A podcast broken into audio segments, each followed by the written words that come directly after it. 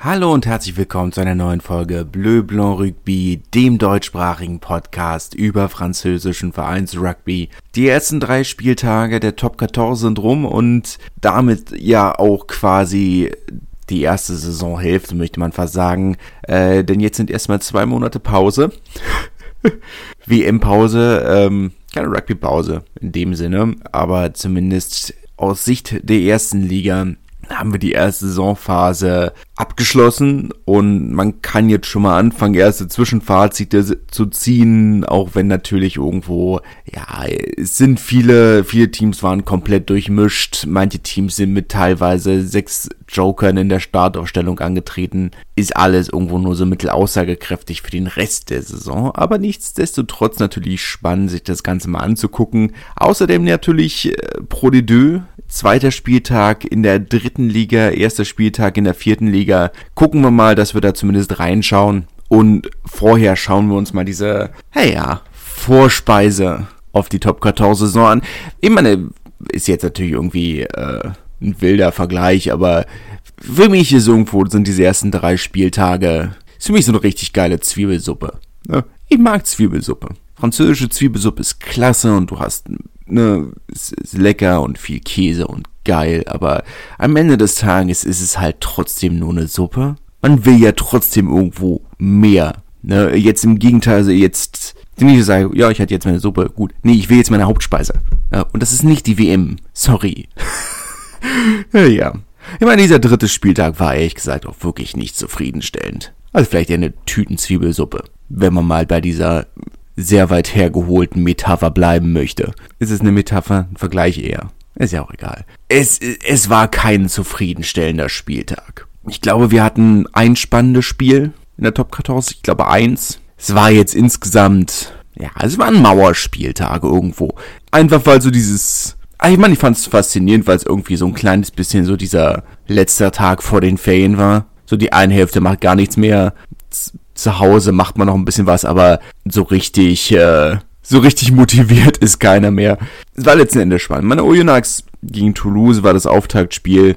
Zuschauerrekord, die zweitbesten Auftaktspiele gegen Bayern verloren. Während der Six Nations haben sie diese Spiele auch immer mal wieder verloren. Und ich hatte schon gedacht, dass Oyonnax dieses Spiel gewinnen kann. Das wären dann vier Punkte gewesen, die sie wirklich weit gebracht hätten im restlichen Saisonverlauf. Man hätte acht Punkte Abstand auf den Tabellenletzten gehabt. Kommen wir noch zu. Das wäre schon wichtig gewesen und stattdessen wird man hier von der teilweise dritten Garde von Toulouse auseinandergenommen. 21-27 klingt jetzt erstmal nicht so eindeutig, aber es ist nicht mal ein Defensivbonus und es ist jetzt auch nicht so, als wäre das Spiel mega knapp gewesen. Ja, Toulouse haben in der 75. Minute nochmal noch mal Penalty nachgelegt, aber Rory Grice, der zwei Versuche gelegt hat, hat am Ende in der 80. Minute nach der Sirene nochmal erst überhaupt nochmal rangeholt, den Verein, auf, auf dieses 21. 21 zu 27. Es war schon mau. Und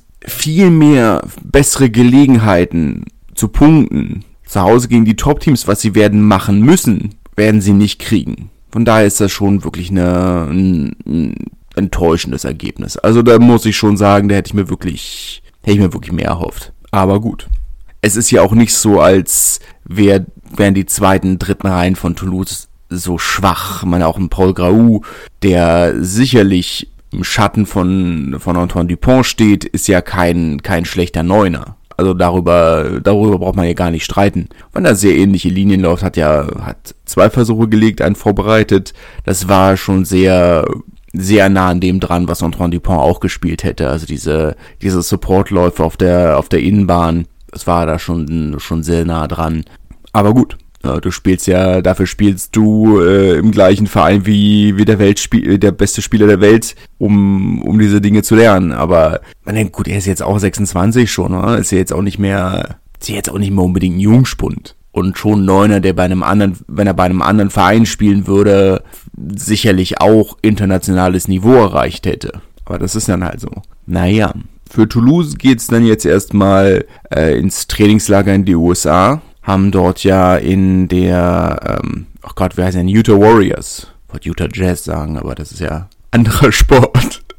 ähm, haben ja in den Utah Warriors einen Partnerverein gibt da ja einige, Clermont zum Beispiel, sind äh, Anteilseigner bei den New Orleans Gold. Ähm, Washington gehört ja in, anteilig zum schottischen Rugbyverband. Also paar Beispiele in den Raum zu werfen. Aber ja, Utah Jazz sind der Partnerverein von Toulouse und dort äh, wird man dann jetzt äh, eine Zeit lang im Trainingslager sein und unter anderem dann auch gegen die USA spielen in Utah. Also da ist noch einiges geplant. Castre hat 37 zu 0 gegen Bayonne gewonnen. Heftiger Wind, also wirklich ähm, heftiger Wind. Die Tramontana, die da gepfiffen hat wie sonst was ist ja ein, ein sehr bekannter Windkorridor. äh, ist ja die, ist ja, der Wind kommt, von kommt vom Atlantik und wird dann zwischen dem Massiv Central und den Pyrenäen, ähm, wird das durchgequetscht und ähm, da hast du dann also sehr bekannte Windkorridore, gerade dann, wenn es Richtung Mittelmeer wieder bergab geht. Aber ja, heftiger Wind. Also es war so heftiger Wind, dass die Pässe kreuz und quer geflogen sind. Ähm, gerade bei Jon in der ersten Hälfte hat es hart erwischt. Gasre, die da ein bisschen, die sich äh, ein bisschen besser anpassen konnten.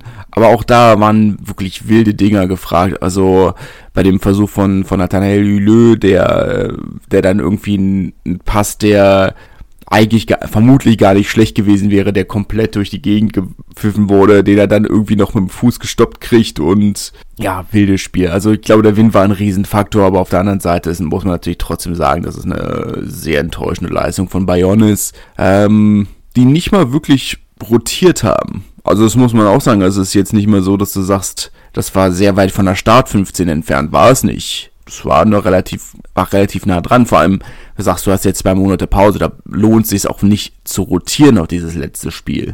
Da hatte ich mir schon von einigen Spielen mehr erhofft, aber gut, ähm, Offensivbonus für Castre, die in Fairness wirklich gut gespielt haben und sehr offensiv gespielt haben, was ja auch Castre untypisch ist, aber äh, sehr spannende Versuche teilweise gelegt haben. Auch aus der, aus der eigenen 22 rausgerannt. Äh, war gut, war gut verabschieden sich sehr versöhnlich in die äh, WM-Pause. Zwei Siege aus drei Spielen, das ist schon in Ordnung. Damit kann man durchaus leben. Zumal sie im letzten Spiel ja keinen Versuch gelegt haben zu Hause, haben sie jetzt nochmal den Schnitt ein bisschen aufgebessert. Paris hat 24-9 gegen Montpellier gewonnen. Braucht man eigentlich wenig drüber reden. Nicht, dass Paris nicht anständig gespielt hätte, aber ich glaube, das war für mich eigentlich mehr so ein mehr so ein Montpellier war sehr, sehr schlecht und daran führt einfach kein Weg vorbei. Und ja, Richard Cockrell ist neu in der Rolle und hat sicherlich nicht die einfachste Aufgabe, aber ja, Montpellier ist halt Jetzt möchtest du sagen, Montpellier sind ein Schatten von sich selbst, aber das stimmt nicht. Das Jahr, wo sie den Titel gewonnen haben, vor zwei Jahren, also vor zwei oder vorletzte Saison, das war ein Ausnahmejahr. man hat halt irgendwo gedacht, ja, endlich haben sie, zeigen sie das, was sie zeigen müssen. Das ist genau das, wo du sagst, das ist, aber ja, ähm, Schatten, Schatten seiner selbst. Wenn man es positiv sehen möchte, der Pessimist in mir möchte fast sagen, das ist genau das, was man von Montpellier eigentlich mittlerweile erwartet. Enttäuschung, Enttäuschung, Enttäuschung, Enttäuschung. Und falls das noch nicht reicht, gibt's noch ein bisschen Bitterkeit obendrauf. Der Vollständigkeit halber. naja, was willst du machen? Was will man machen? Du, es ist ja auch nicht so, als hätte ich, als hätte ich jetzt die Riesenlösung. Also darüber brauchen wir ja auch nicht reden. Es scheint ja irgendwelche strukturellen Probleme zu geben, die dafür sorgen, dass seit zehn Jahren Weltklasse-Kader es nicht schaffen, konstante Leistung aufs Feld zu bringen. Wird ja auch seine Gründe haben. Welche genau das sind, keine Ahnung. Ne? Aber das wäre sicherlich mal eine spannende. Na gut, das ist eine Frage, die werden sich alle selber stellen. Aber fragst du dich schon, ja, woran hattet ihr Lilien? Po hat 40 zu 10 gegen Lyon gewonnen, bei einem Halbzeitstand von 10 zu 10. Äh, Lyon, die nicht wirklich in Fahrt gekommen sind. Ihr einer Versuch kam nach einer gelben Karte und in der zweiten Halbzeit dann dieses 30 zu 0 für Po, die das Spiel in aller Fairness auch wirklich bis zum Ende durchgezogen haben. Also auch nachdem man Haus hochgeführt hat, dann in der 80. Minute noch irgendwo Dinge rausgeholt, wo du dachtest, ja gut, ne? nett. Also es macht Joe Simmons, also diese Achse aus Joe Simmons und, ähm, ach Gott, wie heißt er? Diese ganz englische Achse, ähm, oh Gott, wie heißt er denn? Dan Robson.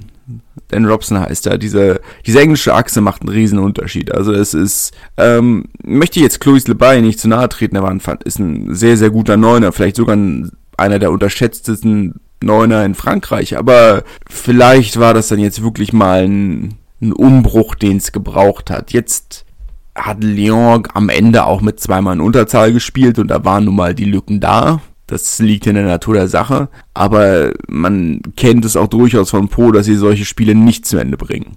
Jetzt, wie gesagt, sind wir in einer ganz merkwürdigen Saisonphase gewesen muss man ja sagen, ist ja jetzt vorbei. Von daher weiß ich nicht, inwiefern das wirklich aussagekräftig für den, für den Rest des Jahres ist, aber es wäre ja zumindest schon mal schön, wenn sie es gelernt hätten, 80 Minuten lang Rugby zu spielen. Das war ja immer so eines der großen Probleme, dass sie die ersten 20 Minuten gespielt haben und die letzten 20 Minuten. Nur den Teil in der Mitte, den haben sie oft einfach vergessen. Und das war ja dann auch immer so ein bisschen Faktor. Vielleicht haben sie das ja jetzt tatsächlich mal, mal gelernt, dass ein Rugby-Spiel 80 Minuten dauert. Wäre, wäre wünschenswert. Racing gegen Perpignan war für mich vielleicht das traurigste Spiel des Wochenendes. Zusch der Arena so leer, dass äh, das Racing nicht mal mehr Zuschauerzahlen veröffentlicht hat. Äh, ich meine, es ist Ferienzeit und jetzt kommt sicherlich noch dazu, dass viele Menschen in Paris wahrscheinlich auch fluchtartig die Stadt verlassen. Ich glaube, wenn, wenn die WM so vor der eigenen Haustür ist, hast du dann auch keinen Bock mehr, weil die Stadt so voll ist. Ist nachvollziehbar. Und meine, gegen Perpignan war schon absehbar, dass es kein besonders spannendes Rugby-Spiel wird, aber naja, es ist natürlich trotzdem irgendwo nicht die beste Werbung für die Liga, muss man in Fairness sagen. In der Hoffnung, dass es dann gegen Weihnachten, dass es dann wie letztes Jahr wieder die Kehrtwende gibt, war ja letztes Jahr auch so, dass es da angefangen hat mit Zuschauerzahlen von 4.000, 5.000, was selbst für Pro Verhältnisse Mittelmaß wäre. Auf der anderen Seite nicht mal zwangsläufig dramatisch, aber dadurch, dass die Arena halt diese die Größe hat, die sie hat, fällt's halt noch mehr auf meine, in der Arena bei der Größe wirken selbst anständige Zuschauerzahlen klein. Das muss man ja auch irgendwo beschwichtigend sagen, dass du sagst, ja gut, also selbst 10.000 Leute sehen in der Arena ja ein kleines bisschen verloren aus manchmal, aber naja. 59-10 am Ende des Tages ist ein Resultat, das zum Vergessen ist eigentlich. Racing freut sich über den Offensivbonus, natürlich, aber das hat ihn Perpignan auch, das haben ihn die Katalanen unglaublich einfach gemacht. Für die Gäste ich meine, das wissen ja viele nicht, aber das, das A in USAP steht ja für Arlequin und das war schon ein sehr clowniger Saisonstart. Der schlechteste Saisonstart, den jemals ein Team hatte seit, naja, was heißt jemals, seit, seit die Liga auf 14 Teams runter ist. War ja vorher die Top 16, was ein sehr schwieriges Format war, weil man da ja auch mit zwei Achtergruppen gespielt hat und dann mit Play, Playoffs und Playdowns und schwieriges Format. Äh, da ist die Topkarte auch schon deutlich besser. Ich muss ganz offen sagen, dass ich dieses Konferenz, diese Konferenzformate überhaupt nicht ausstehen kann. Also auch, auch einer der Gründe, weshalb ich die, was ist jetzt Pro Six, nee, ach nee, ist ja USC, dass ich das aus diesem Grund auch überhaupt nicht, ich, ich kann es nicht gucken. Es, ich finde es unübersichtlich und gut, jetzt fehlt mir natürlich auch die emotionale Komponente irgendwo. Das sage ich, also natürlich bin ich Rugby-Fan, aber irgendwo es muss die Teams müssen mich halt auch interessieren und ich habe eine Verbindung zu vielen zum französischen Rugby offensichtlich, aber da fehlt mir irgendwie so diese Connection. Na jetzt ist es reizt mich null. Premiership genauso. Ist halt, ich gucke es nicht, auch wenn das ja tatsächlich das ist, was man gucken kann, gucken kann und gucken könnte, aber gut, ähm, abseits des Themas. Ne? Aber ich bin, also die, das Format mit 14 Teams ist gleichzeitig sehr, sehr gut. Auf der anderen Seite fast zu wenig. Wenn man sieht, wie es in der, wie die zweite Liga aussieht, müsstest du eigentlich schon auf 16 Teams wieder hochgehen. Ist ein heißes Thema in Frankreich. Es gibt äh, den einen oder anderen Präsidenten, wie den von Toulouse zum Beispiel, die sagen, eigentlich müsste man auf 12 Teams runter.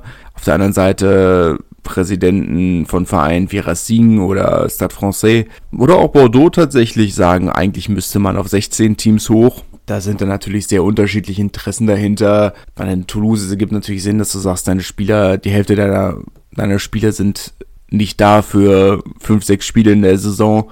Die müsste man streichen. Ist fair, ist fair. Und ich denke, für die Vereine, die wirklich einen großen ähm, die viele Nationalspieler abstellen, ist das definitiv ein wichtiger Faktor. Auf der anderen Seite weiß man auch, wenn jetzt mal die Fernsehgelder außen vor lässt, sind die Heimspiele die wichtigsten Einnahmefaktoren, die die Vereine haben und zwei Heimspiele mehr bedeutet nicht eine nicht unsignifikante Einnahmequelle mehr. Das muss man, darf man nicht vergessen. Und das Argument ist dann eben halt zu sagen, ja, gut, zumindest sind das dann Spiele, wo junge Spieler, die sonst vielleicht keine Chance gehabt hätten, jetzt mal eine Gelegenheit kriegen, äh, sich in der ersten Mannschaft zu beweisen. Ist auch ein valides Argument. Persönlich denke ich, äh, dass es sowieso viel zu viele Länderspiele gibt. Ich weiß, dass das ist, dass das Rugby ein Sport ist, der jetzt ja verbandsgetrieben ist und dass die Länderspiele für viele Vereine oder für viele Vereine, für viele Länder, das ist, womit sie ihre Gelder verdienen, verstehe ich. Ist aus einer französischen Perspektive natürlich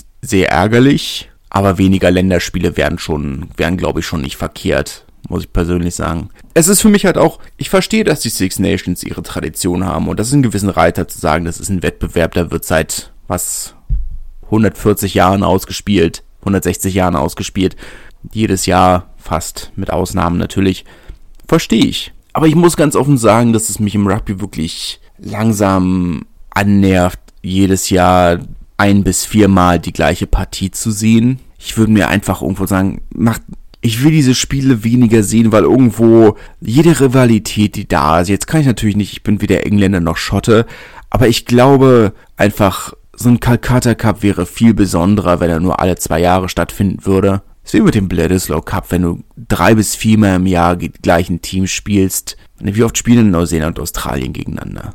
Persönlich habe ich wirklich kein Interesse, dieses Spiel so oft zu sehen. Natürlich ist Frankreich gegen England was Besonderes. Aber es wird halt deutlich, es ist halt inflationär, wie oft man dieses Spiel sieht. Tun es nicht auch zwei Spiele im Herbst? Tun es nicht auch zwei Spiele im Sommer? Über Six Nations Erweiterung oder nicht Erweiterung, das ist ja auch mal so ein Thema. Persönlich bin ich definitiv der Meinung, oder ich, ich sag mal, für mich ist halt auch so dieses, dieser Punkt, weil ich war ja lange der Meinung, dass damit dass, dass der deutsche Rugby eine starke Nationalmannschaft braucht, um, um wirklich populär zu werden. Aber ich bin an dem Punkt, weißt du, was ist der Punkt, viel Geld da rein zu investieren, wenn, wenn man eh niemals auf höchstem Niveau mitspielen kann, wenn man gar nicht die Gelegenheit hat, auf höchstem Niveau mitzuspielen? Sagt, cool, wir haben, ich, ich kann mir nicht vorstellen, wie frustrierend es sein muss, George zu sein. Sagen, cool, wir haben die zweite Liga 50 Mal in Folge gewonnen. Upp, geil. Ja, naja. Ist ja halt irgendwo. Naja, ich, ich weiche sehr vom Thema ab.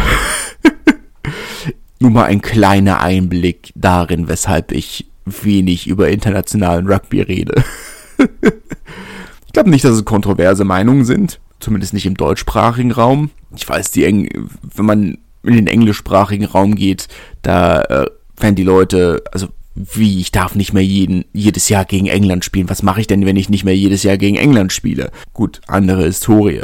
Aber aus meiner persönlichen, nicht betroffenen Perspektive ist das einfach, es ist nicht interessant irgendwo. Jetzt kannst du natürlich auch sagen, fairerweise bis zu einem gewissen Grad trifft das auch alles auf Club Rugby zu. Das stimmt. Aber wenn du jetzt mal überlegst, du hast zumindest in der Top 14 14 Teams. Eins wird jedes Jahr ausgetauscht. Da bist du schon mal bei deutlich, deutlich mehr, bist du bei sechs, sieben, acht mehr Teams, als im internationalen Rugby hast. Ist halt ein Unterschied, persönlich. Weil selbst wenn du nur die, die großen zehn nimmst, die alle interessieren, immer noch bei vier Teams mehr. Ein bisschen spannender. Und sie spielen halt zweimal gegeneinander und nicht drei bis viermal. Und es geht halt auch um was. Aber naja, für Perpignan wird es um eine ganze Menge gehen.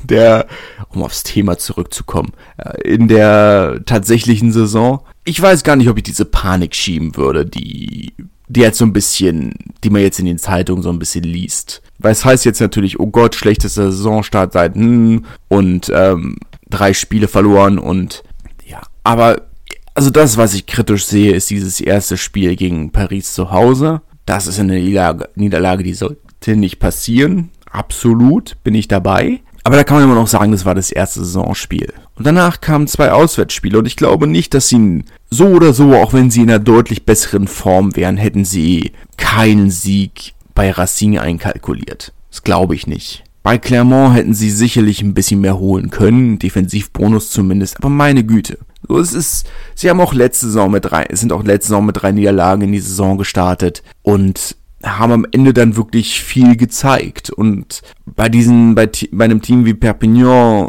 merkst du halt schon, wenn vier Schlüsselspieler fehlen, was aktuell der Fall ist, dann merkst du das halt einfach. Dann ist da ein Riesen, dann ist da, sind da die Riesenlücken. Und sie haben jetzt zwei Monate Zeit, um, um an ihrem Spiel zu arbeiten. Das ist auch nötig. Also da dürfte mich nicht falsch verstehen, das ist selbstverständlich nötig. Aber ich würde da jetzt noch nicht, wenn sich im Dezember noch nicht viel geändert hat, dann reden wir nochmal. Aber bis dahin mache ich mir jetzt noch nicht die Riesensorgen. Also ist jetzt, natürlich ist Oyonnax stark gestartet in die Saison, aber ich sehe noch nicht, dass, dass das ein Hindernis ist, das Perpignan nicht auch überwinden könnte. Ich denke schon, dass da mindestens der Relegationsplatz am Ende drin sein sollte, aber das ist dann, ja, muss man abwarten, aber persönlich. Clermont gegen La Rochelle, das äh, sogenannte Topspiel am Samstagabend, äh, was nominell sicherlich auch stimmt, aber war ja ne ziemlich krampfige Angelegenheit, wo vor allem dann auch in der zweiten Halbzeit nicht mehr wirklich was passiert ist. Da eine vielleicht etwas wildere Moment war dann äh, Benjamin Pieta, der äh, ja weiter auf der 10 startet für Clermont, der ähm, Kick ins Aus schnell spielen wollte und dann Ron O'Gara in seiner Coachingzone äh, angegangen hat. So wirklich, ähm, wirklich angegangen hat. Also stark geschubst zweimal. Ähm, jetzt muss man O'Gara zu ich bin ja normalerweise niemand, der O'Gara verteidigt, ist ja durchaus auch jemand, der dafür bekannt ist, sich als Trainer gerne mal daneben zu benehmen. Ich meine, in den letzten beiden Jahren hat er was 14 Wochen auf der Tribüne verbracht. Aber er hat nichts, er hat in dem Fall tatsächlich nichts falsch gemacht. Er kann sich nicht in Luft auflösen, nur weil der Ball auf die Bank fliegt. Mal schauen. Könnte dann jetzt tatsächlich als, als Rotsperre für, für, äh, für Oda Pieta enden. Muss man abwarten. Aber das war vielleicht so das eine Highlight. Am Ende des Tages sicherlich ein spannendes Spiel aber kein wirklich attraktives Spiel. So viele Vorbälle, ich glaube, es waren, glaube ich, allein 17 Penalties, die in der ersten Halbzeit gepfiffen wurden. Dazu nochmal ein Dutzend Vorbälle. Es war eine ziemlich zerfahrene Partie. Mit dem besseren Ausgang am Ende für Clermont. Ich glaube auch, dass es relativ gut war. Am Ende des Tages, das, was La Rochelle das Spiel gekostet hat, ist, naja, dass man EHR West als Backup hat. Weil das am Ende des Tages genau die gleichen Probleme sind, die man vorher schon hatte. Es fehlt einfach ein verlässlicher Kicker. 50-prozentige Quote, die er aufs, äh, die er aufs Tee gebracht hat. Eine Erhöhung, ein Penalty getroffen, zwei Penalties daneben gekickt. In so einem Spiel kostet dich das an ihm halt den Sieg. Das ist dann halt, ist dann halt so. Auch Probleme, die dann sicherlich gelöst werden, wenn Antoine Astoy wieder da ist, aber für den Moment natürlich ein nicht unerhebliches Problem. Bordeaux hat dann am Sonntagabend noch gegen Toulon gewonnen. Ähm, 22-17 auch nicht unbedingt die spannendste Partie. Toulon kämpft weiter mit seiner offensiven Harmlosigkeit. Sechsmal, dass sie in der 22 von Bordeaux waren und keine Punkte mitgenommen haben. Am Ende hat Pierre Mignoni dann äh, direkt alle sechs Stürme auf einmal ausgetauscht und dann haben sie nochmal einen Versuch von einem Maul weggekriegt am Ende, um dann zumindest diesen Defensivbonus zu kriegen. Aber und Bordeaux merkt man auch an, es sind so diese Kernprobleme haben sie noch nicht gelöst. Es ist einfach, sie sind ohne ihre Schlüsselachse Mathieu Q, Mathieu Jalibert sind sie harmlos offensiv. Aber gut, gewisse Probleme lösen sich auch nicht von heute auf morgen. Sie haben ja zumindest, ähm, ach Gott, wie heißt er? Ähm, Zach Holmes ist ja zumindest noch da, der auf der Bank gestartet hat, Matteo Garcia, der nicht schlecht ist, viel Potenzial hat, aber natürlich noch nicht ganz angekommen ist auf dem Profiniveau. Von daher, naja, das wird eine lange Folge heute. Naja. Ach, mal schauen. Pro ich, ich besprote ein bisschen mehr. Ich beeile mich ein bisschen mehr, weil sonst wird das hier schon wieder anderthalb Stunden und das muss ja nur echt nicht sein. Äh, Provence Rugby gegen Nevers am Donnerstagabend äh, tatsächlich ein Topspiel, das den Namen verdient hat. Äh, Nevers, die früh hoch in Führung gegangen sind. Nach dem 3-0 ging es dann hoch auf einen ähm, 24-6, das dann Provence zur Halbzeit noch auf ein 11 zu 24 sich annähern konnte und dann ging die Post ab, Schlag auf Schlag. Provence Rugby, die dann auf diese 37-34 gekommen sind am Ende des Tages, ein Hin und Her. Das war ein wirklich spektakuläres Spiel. Ein Highlight-Spiel wirklich, das muss man so sagen. Also, das war wild. Ein wilder Ritt. Die Kontroverse war ja, dass äh, am Ende, ne, nachdem Nevers nochmal in der, äh, in der 67. Minute den Versuch auf das 34-30 gelegt hat, hat Provence anscheinend den, das Spiel zu früh wieder angekickt, während der Kicker äh, von Nevers äh, noch, in der Hal noch in der Hälfte von Provence war. Und da haben sie schon angekickt und äh, daraus ist ja dann äh, zwei Minuten später der, der Versuch für, für Finau entstanden. Und das ist natürlich, ähm, könnt ihr euch vorstellen, dass das natürlich für Nevers ein, ein etwas Wunderpunkt ist, dass sie sagen, also der Versuch hätte ja gar nicht sehen dürfen, weil die haben ja viel zu früh angekickt. Aber was ist denn was ist denn so ein Topspiel ohne ein kleines bisschen Kontroverse? Persönlich würde ich ja sagen, wenn du kurz vor der Halbzeit 24-6 führst und das Spiel dann noch mit 37-34 verlierst, ist das vielleicht auch ein kleines bisschen deine eigene Schuld. Aber hey, was weiß ich.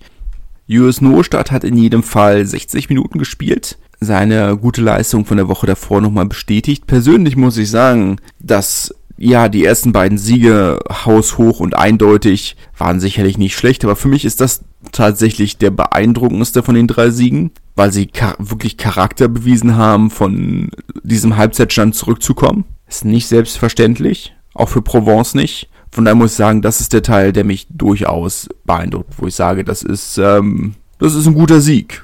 DAX hat etwas überraschend gegen Grenoble gewonnen, 28-23. Hatte ich auch nicht mitgerechnet. Ja, aber jetzt zum Ende des Tages, meine ja, es äh, ist ein anständiger Sieg. Grenoble sicherlich nicht in Bestbesetzung angetreten, nichtsdestotrotz ein, ein wirklich solider Sieg für DAX, die offensiv gespielt haben, die engagiert waren. Maxim Oldmann auf dem Flügel äh, hat durchgespielt. War ein guter Sieg. War ein guter Sieg, kann man echt nicht sagen damit ist man zumindest für den Moment auch vom, vom Abstiegsplatz runter. Nach zwei katastrophalen ersten Spielen das erste Erfolgserlebnis. Persönlich denke ich immer noch, dass wenn du dir anguckst, wer unten drin ist, aktuell Grenoble noch auf dem letzten Platz bei minus einem Punkt, ist natürlich so eine Sache, ne? aber stabiler Sieg.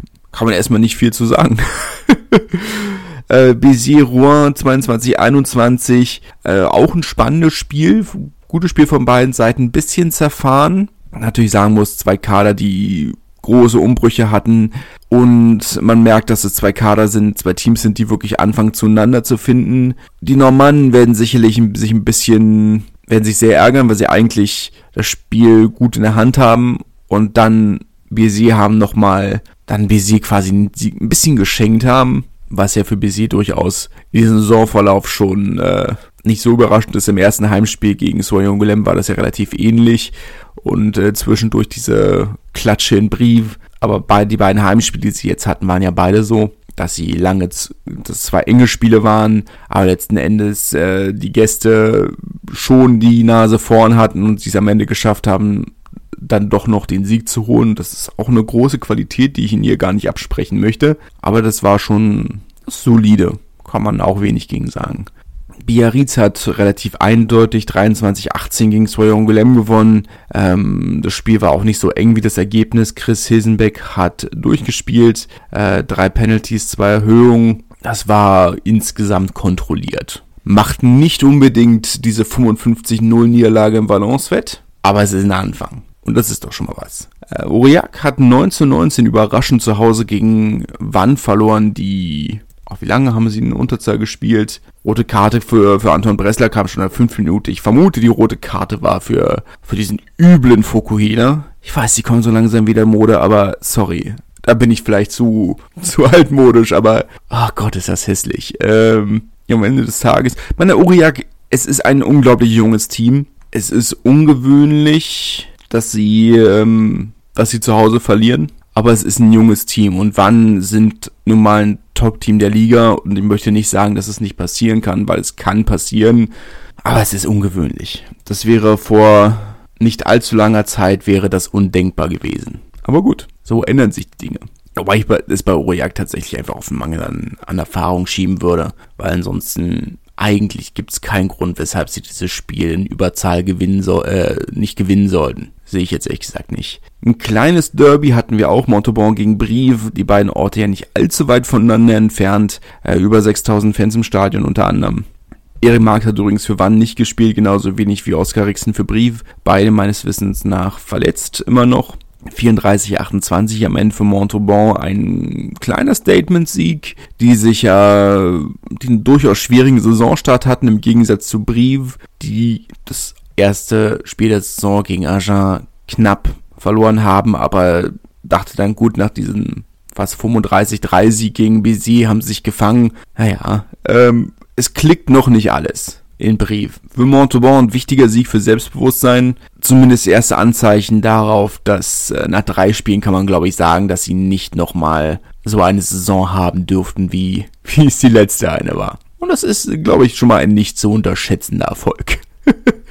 naja, Valence hat 26-22 gegen Brief gewonnen. Äh, was mich bei Valence wirklich beeindruckt, ist dieser kompromisslose Offensiv-Rugby. Also das muss man, muss man einfach so sagen, das ist wirklich beeindruckend. Trauen sich nicht viele Aufsteiger. Tim Menzel kam in der 50. Minute, wurde dann nach der Partie noch groß gefeiert, hatte ja seinen 50. Auftritt im, im karierten Trikot, im Schachbrett-Trikot. Weiß gar nicht, wie man das übersetzt. Kariertes Trikot wäre, glaube ich, korrekt. Les Damiers. Aber ich glaube, aber im französischen Damier ist schon sehr auf, auf wirklich auf Schachbrett bezogen. Also es weiß ich nicht, ob das, ob kariert trotzdem die korrekte Übersetzung ist. Aber gut, ist vielleicht auch bis zu einem gewissen Grad Ansichtssache. Aber naja. Valence zeigen letzten Endes das, was alle erwartet haben. Sie sind kein typischer Aufsteiger in dem Sinne. Sehr solide. Ja, gut. Viele Teams haben noch umgestellte Kader, aber nach drei Spieltagen auf Platz drei heißt noch gar nichts, aber es ist schon mal, es ist kein schlechtes Zeichen. Ich sag mal, wenn du nach unten guckst, Grenoble wird sicherlich nicht unten drin bleiben, Montmartre wird sicherlich nicht unten drin bleiben, Colomiers sicherlich nicht, der kann noch viel nach unten gehen. Und wir haben es ja bei Soyon Golem letzte Saison auch gesehen, dass ein guter Saisonstart nicht unbedingt zwangsläufig was für den Rest heißt, aber es ist zumindest ein Saisonstart, der ähm, sehr viel Vertrauen weckt. Und das ist, glaube ich, schon mal in dieser Liga viel wert. Agen hat äh, 20 zu 17 gegen Mont-de-Marsan gewonnen. Auch ein kleines Derby, die beiden Orte nicht allzu weit auseinander. Insgesamt ein bisschen enttäuschend von äh, Agen-Seite. Mont-de-Marsan selbst im ohnehin nicht unbedingt kadertechnisch das beste Team der Liga, ja so ein bisschen wie Castre in der Top 14, dass man seit Jahren eigentlich über den eigenen Möglichkeiten spielt und dieser selbst ohnehin schon dünne Kader nochmal ordentlich durch Verletzungen durcheinander gewirbelt und dann am Ende nur so ein knapper Sieg, weiß ich ja nicht. Bin mal gespannt. Da aktuell ähm, ist man ja noch viel am Wursteln auf Seiten von Agen, ob ein George Tilsley tatsächlich noch aufschlägt. Ben Wolla Wolla hat ja schon unterschrieben ja, überraschend äh, aus dem WM-Kader von Fiji gelassen. Ah, Ben Wola hat sogar schon gespielt. Ja. Hat er Flügel gespielt? Ja, tatsächlich. Ja, wild. Ähm, ja, ich meine, es wäre ja wirklich eine Katastrophe, wenn. Man, da muss man ja sagen, es war tatsächlich, dass hier, dass, dass Toulouse tatsächlich äh, mal gesagt hat, nee, also Spieler, der wegen häuslicher Gewalt verurteilt wurde, der hat keinen Platz im Trikot von Toulouse. Fand ich ja klasse. Fand ich super ja auch wenn er in Anführungszeichen nur Joker war, aber finde ich finde ich schön, dass du tatsächlich mal nach all den schlechten Nachrichten mal einen Vereinspräsident hast, der ein bisschen Rückgrat zeigt, fand ich super. Und dass es dann gleich wieder davon kaputt gemacht wird, dass du den nächsten hast, der sagt, nö, also ja, den, den kriegen wir doch günstig, finde ich schwierig. Finde ich schwierig. Aber gut. Ich meine, da haben wir ja so einige Themen. Da kann man ja wirklich äh, manche Dinge versteht man auch nicht. Ich meine, Sebastian Chaliro, der ja meine, noch, er, noch ist die äh, Berufung gern Verhandlung, ähm, aber der zumindest einmal wegen rassistischer Gewalt verurteilt wurde vor einer, nach einer Schlägerei vor einer Bar in Toulouse, ähm, hat er sich ja mit zwei ehemaligen Mitspielern geprügelt und ihn dabei, zumindest laut Zeugenaussagen, einige sehr rassistische Begriffe um die Ohren geworfen, neben den Fäusten aktuell, wie gesagt, ähm, nicht rechtskräftig, weil in Berufung, aber zumindest, dass das, äh, zumindest stets im Raum. Und Fabien Galtier, der auf der Pressekonferenz äh, im Rahmen vom Rahmen des Besuches von, von Emmanuel Macron äh, gesagt hat, naja, Rugby ist halt nichts für Weicheier. Und ich möchte jetzt nicht sagen, dass das zwangsläufig falsch ist. Ich verstehe nun nicht ganz, was das eine mit dem anderen zu tun hat. Aber naja, muss man ja vielleicht auch nicht. Das ist natürlich das eine Thema, was, ähm, was jetzt über das Wochenende so ein bisschen, naja, eigentlich gestern der Fall war. Die andere Sache natürlich, ähm, man aktuell ist ja neben der offiziellen WM hast du ja noch einige andere Wettbewerbe, die laufen. Ähm, das Fünfer Rugby Turnier der Küchenchefs, ähm, die Fünfer Rugby WM der Küchenchefs, ähm, die parlamentarische, ein parlamentarisches Turnier, da hat das französische Parlament 2210 gegen das europäische Parlament gewonnen, äh, aber ihm unter anderem auch die Militär WM in Vannes in der Bretagne, also unter anderem in Vannes, ich glaube das Finale ist in Vannes, die anderen Spiele auf kleineren Plätzen in der Bretagne, wo äh, ein Mitglied der britischen Delegation tot aufgefunden wurde, aus bisher ungeklärten Umständen. Ähm, die Vermutung ist wohl, dass er angetrunken, ertrunken ist, oder am Strand zwischen Felsen gefunden. Weiß man nicht so genau, aber gut. Auch das natürlich ein sehr unschönes Thema und das herzliche Beileid natürlich an seine Familie und Angehörige aber das zumindest, dass das zumindest an dieser Stelle noch Erwähnung findet, möchte man ja dann doch nicht komplett außen vor lassen, wenn ähm, die schönen Sportfeste von solchen tragischen Zwischenfällen unterbrochen werden. Ihr werdet mir allerdings hoffentlich verzeihen, dass ich nicht, nicht weiter auf den sportlichen Teil dieser Veranstaltung eingehe. Kommen wir noch kurz zu den unteren Ligen. Die Folge wird so langsam schon wirklich ein bisschen sehr lang. Ähm, ich werde mich ein bisschen sporten und äh, das Ganze nur mal ein bisschen anreißen. Ähm, Albi hat 27-16 gegen Bourg-en-Bresse gewonnen. Da vor allem enttäuschen die Zuschauerzahlen. Also es waren 1200 oder so. Das ist wirklich mau für eine Stadt und einen Verein wie Albi. Aber halt irgendwo auch, ja, das Ergebnis der von Jahren an Missmanagement. Muss man ja auch sagen. Ist auch keine neue Entwicklung. Es war ja letztes Jahr schon genauso. Naja. Für Bourg-en-Bresse natürlich ein kompletter Fehlstart nach der Heimniederlage zum Auftakt gegen Carcassonne. Jetzt also nochmal so eine Nullnummer. Die neue Ära geht nicht besonders gut los, haben ja seit dem Sommer einen neuen Eigentümer und Präsidenten. Carcassonne auf der anderen Seite haben 21-14 gegen Syren gewonnen, auch insgesamt zwar ein logischer, aber viel zu niedriger Sieg, wenn man ehrlich ist. Nicht mal einen Offensivbonus geholt. Zu Hause gegen Syren für ein Top-Team wenig, würde ich persönlich sagen. Aber gut. Äh, Kakerenier ohne Mika Tjumenev hat 16-16 unentschieden gegen Chambéry gespielt. An sich keine mega große Überraschung. Ähm, dass das eine enge Partie wird, war im Vornherein klar. Aber am Ende des Tages mit einem Sieg und einem Unentschieden für Hier ein durchaus zufriedenstellender Saisonstart. Zumal die direkte Konkurrenz Syren Ven, äh, und Vienne beide mit zwei Niederlagen gestartet sind, wobei ich zumindest sagen würde, dass es im Falle von Vienne vieles war, aber keine Überraschung. Wir haben drüber geredet. Es ist der einzige Verein der Liga, der nicht voll professionell spielt. Ähm, sie haben ein paar semi-professionelle Spieler, aber das Gros des Kaders arbeitet Vollzeit. Dass hier ein Klassenunterschied da ist, ist war im Vornherein absehbar der Aufstieg kam halt auch sehr überraschend, muss man in Ferne sagen. Damit hatte ja keiner gerechnet. Es war ja nicht ganz absehbar. Aber gut. Périgueux hat auch ebenfalls wenig überraschend 22-7 gegen Bourgoin gewonnen. Da positiv muss man sagen, trotz des Umbaus des eigentlichen Stadions, das ja ähm, schon vor jetzt vor dem Umbau eine Kapazität von was 16.000 Plätzen gehabt hätte. Ähm, da wird jetzt die Laufbahn unter anderem entfernt man jetzt also auf einem Nebenplatz dabei trotzdem 2000 Tickets verkauft, ähm, für einen Sportplatz mehr oder weniger. Das ist schon echt solide, muss man sagen. Damit sind sie gar nicht so weit von der Spitze an dem Spieltag entfernt. Und am Ende die Ergebnisse sprechen auch ja durchaus Bände. Man hat sie ja, wir haben darüber geredet, dass sie sich wirklich, dass sie einen ohnehin schon guten Kader echt anständig verstärkt haben. Ich, sie sind jetzt aktuell nach zwei Spielen und zwei Siegen Tabellenerster da werden sie am Ende des Jahres nicht mehr stehen. Aber ich glaube, wenn man sich das Ganze so anguckt, sollte man vielleicht einen Playoff-Platz nicht ganz ausschließen. Massi hat zu Hause 23-27 gegen Narbonne verloren. Narbonne, die ja ohnehin viele große Namen rekrutiert hatten, um ihren sehr jungen Kader zu ergänzen mit Erfahrung.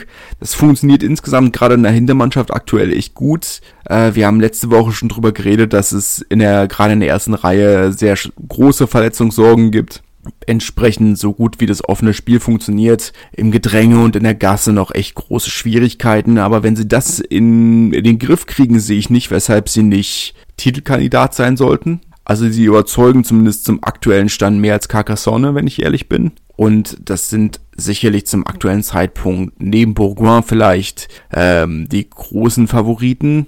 Aber Jana Bonner hat vielleicht aktuell, wenn sie Gedränge und Gasse in den Griff kriegen, vielleicht tatsächlich noch die Nase vorn. Wien hat, wie bereits äh, angesprochen, 13-25 gegen Nizza verloren.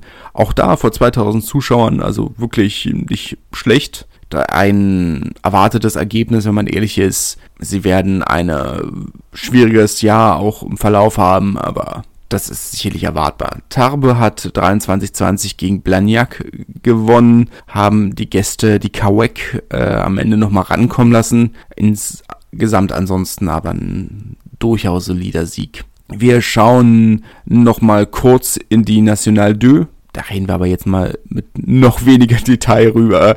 Drüber, äh, Cognac hat 33-17 gegen Marc Barreuil gewonnen. Der erste Sieg nach einer, nach einem Jahr ohne, ohne Punkt, naja, nicht ganz ohne Punkte, aber nach einem Sieg, nach einer sieglosen Saison startet man direkt mit einem Offensivbonus in die neue Saison. Das ist doch schon mal was. Limoges hat 21-26 verloren aus, äh, naja, man möchte fast sagen finanziellen Gründen war ja unter der, unter der Woche die, naja, Ende der letzten Woche die große Nachricht, dass man das Zweitligateam der Frauen vom Spielbetrieb abgemeldet hat letzten Endes das große Problem natürlich äh, der Mangel an fähigen erste Reihe Stürmerinnen, ähm, was das Ganze nicht sicher gestalten würde. Auf der anderen Seite natürlich aber trotzdem, dass man den Spielbetrieb sich sicherlich auch einfach nicht mehr leisten möchte. Die zweite Liga der Frauen ist nun mal, es gibt kein Geld und du hast trotzdem viele Ausgaben in Form von weiten Reisen. Und für einen Verein wie Limoges scheint das aktuell eine Luxussituation zu sein. Ist natürlich unglaublich bitter für die Frauen. Und es ist das dritte Team in Folge oder das dritte Jahr in Folge, in dem ein Team aus einer der ersten beiden Ligen vom Spielbetrieb abgemeldet wurde. Mal gespannt, in welche Richtung das geht. Wir haben ja schon immer mal wieder drüber geredet, dass das einfach dieser Riesenpunkt ist, dass diese Teams, die nicht zu großen Männervereinen gehören, aktuell wirklich keine Chance haben. Das ist die gleiche Situation im Frauenfußball. Und das, man, das sind jetzt einfach sind unschöne Nebeneffekte der Professionalisierung. Ist natürlich irgendwo deutlich langweiliger, wenn man die gleichen Teams sieht wie bei den Männern, finde ich persönlich. Ähm, es nimmt den Charme der ganzen Sache, aber es ist sicherlich eine Sache, die wird man mittelfristig vermutlich ähm, ohne Investment von außen nicht ändern können. Ist zumindest hier bei uns in Berlin ja ein Riesenthema mit den Victoria-Frauen und Turbine und allem drum und dran. Persönlich, ich meine, ich habe nichts gegen Victoria es ist jetzt kein Verein, bei dem ich sagen würde, oh Gott, ja, geil, äh, da hängt mein Herz dran. Ähm, einfach weil diese Fusion damals mit, mit dem Lichterfelder FC einfach so, naja, es wirkte so künstlich, ne? Und ich komme aus Lichterfelde, meine Urgroßeltern kommen schon aus Lichterfelde. Man, die haben schon 100 Jahre da gewohnt, bevor Lichterfelde überhaupt zu Berlin gehört hat. Das ist, ich habe eine gewisse Verbindung zu diesem, zu diesem Ortsteil. Es ist, ist Heimat irgendwo und ich freue mich einfach, dass es einen Verein gibt, der überregional erfolgreich ist. Da, da bin ich ja sehr einfach gestrickt. Ich finde es ich find's schön, wenn dann die großen Vereine in den gleichen Sta im gleichen Stadion leiden, in dem ich schon zum Schulsport gelitten habe. Ich finde, das hat was. Es hat was. Ich weiß nicht genau was, aber es hat was. Aber es ist natürlich, ja, dieses ganze Startup-Thema und Investorenthema ist ja immer so ein Riesending, aber ich denke halt irgendwo im Frauenfußball, wenn das Geld nicht von da kommt, dann kommt kein Geld irgendwo, ich meine, die Stern-Steglitz-Frauen haben sich über Jahre mit, äh, mit äh, Crowdfunding irgendwo ihren Spielbetrieb gesichert. Man in Fairness, mit den mit den 90.000, die sich über Crowdfunding zusammengesammelt haben, hatten sie immer noch ein deutlich besseres Budget als die angeblich semi-professionellen Unionfrauen. Aber das ist vielleicht auch mal ein anderes Thema.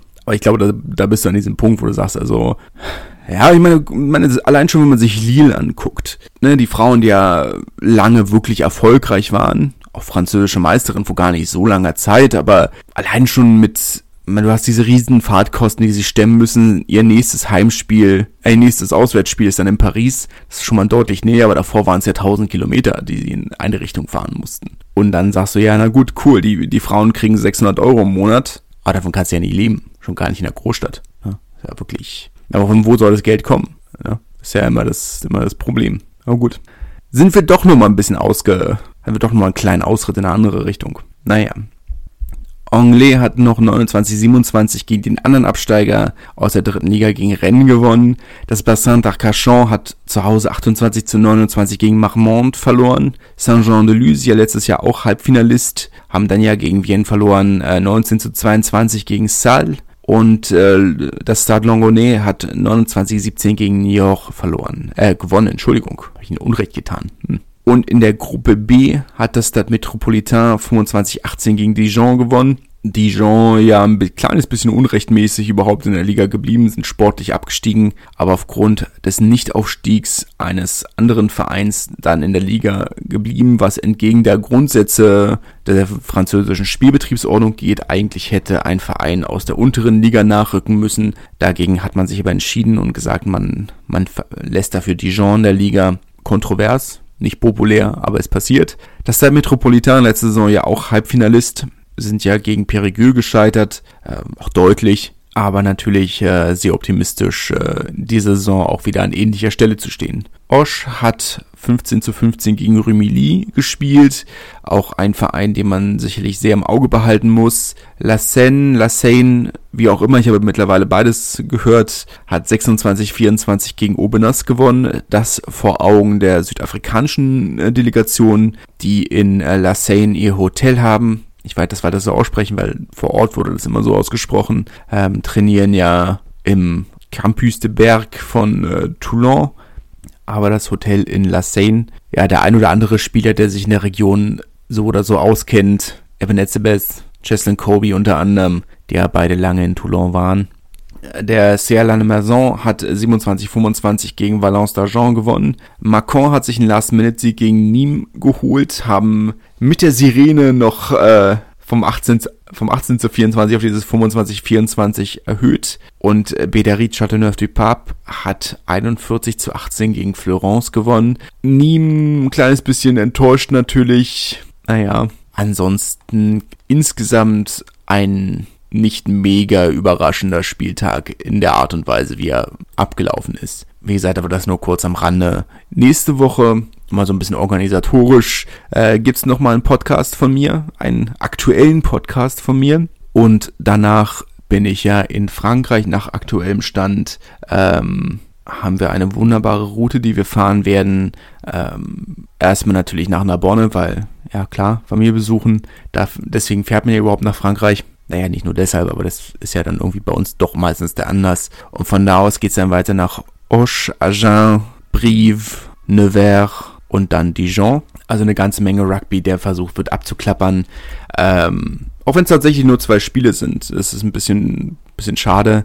Ähm, aber Narbonne gegen Nizza, weil so schön war letztes Jahr. Und äh, dann und dann noch in Brief gegen DAX ist es dann, glaube ich. Naja, aber es ist, ist ja schon mal was. Ne? Ich in jedem Fall freue mich sehr darauf. Und in diesem Zeitraum gibt es dann meine vorproduzierten Folgen über die Trikotreihen. Darüber hatte ich ja, das hat ja schon angekündigt.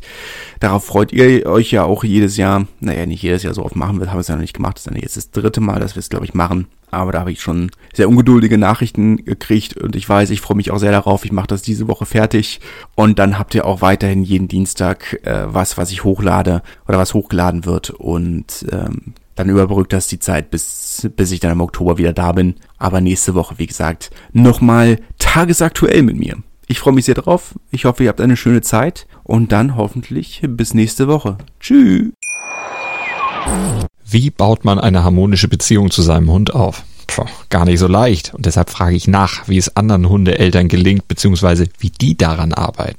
Bei Iswas Dog reden wir dann drüber. Alle 14 Tage neu mit mir, Malte Asmus und unserer Expertin für eine harmonische Mensch-Hund-Beziehung, Melanie Lippisch.